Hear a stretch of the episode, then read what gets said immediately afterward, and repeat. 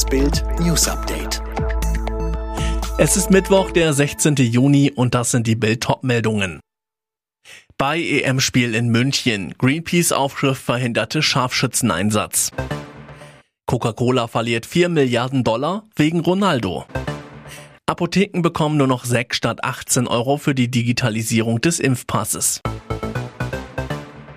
Bayerns Innenminister Joachim Herrmann verurteilt den Zwischenfall durch den Gleitschirmflieger in der Münchner Allianz Arena kurz vor Anpfiff des EM-Spiels zwischen Deutschland und Frankreich in Bildscharf.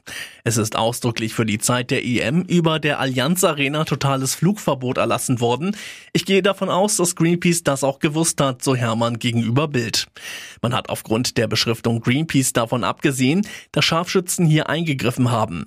Wenn die Polizei zu einer anderen Einschätzung gekommen wäre, dass es sich um einen Terroranschlag handeln könnte, denn hätte der Flieger die Aktion möglicherweise mit seinem Leben bezahlen müssen, so Hermann.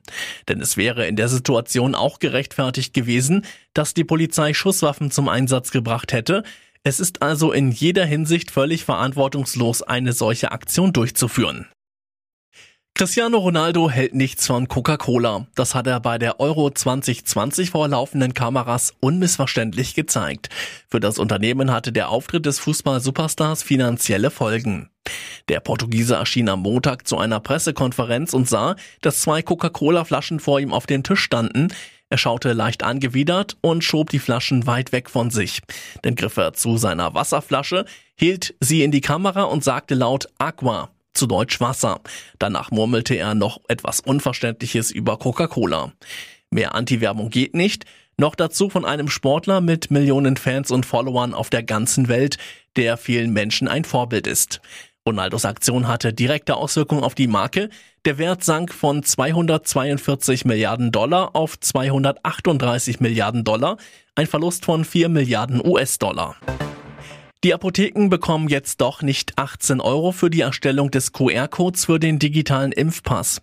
Gesundheitsminister Spahn kündigte heute an, dass die Vergütung nur noch 6 Euro pro Impfpass beträgt. In Berlin ist der Streit um das besetzte Haus in der Riga Straße 94 heute völlig ausgeartet. Bei Straßenkämpfen mit Linksradikalen wurden 60 Polizisten verletzt. Die Beamten waren von rund 200 Menschen von der Straße und dem Dach des Hauses mit Steinen attackiert worden.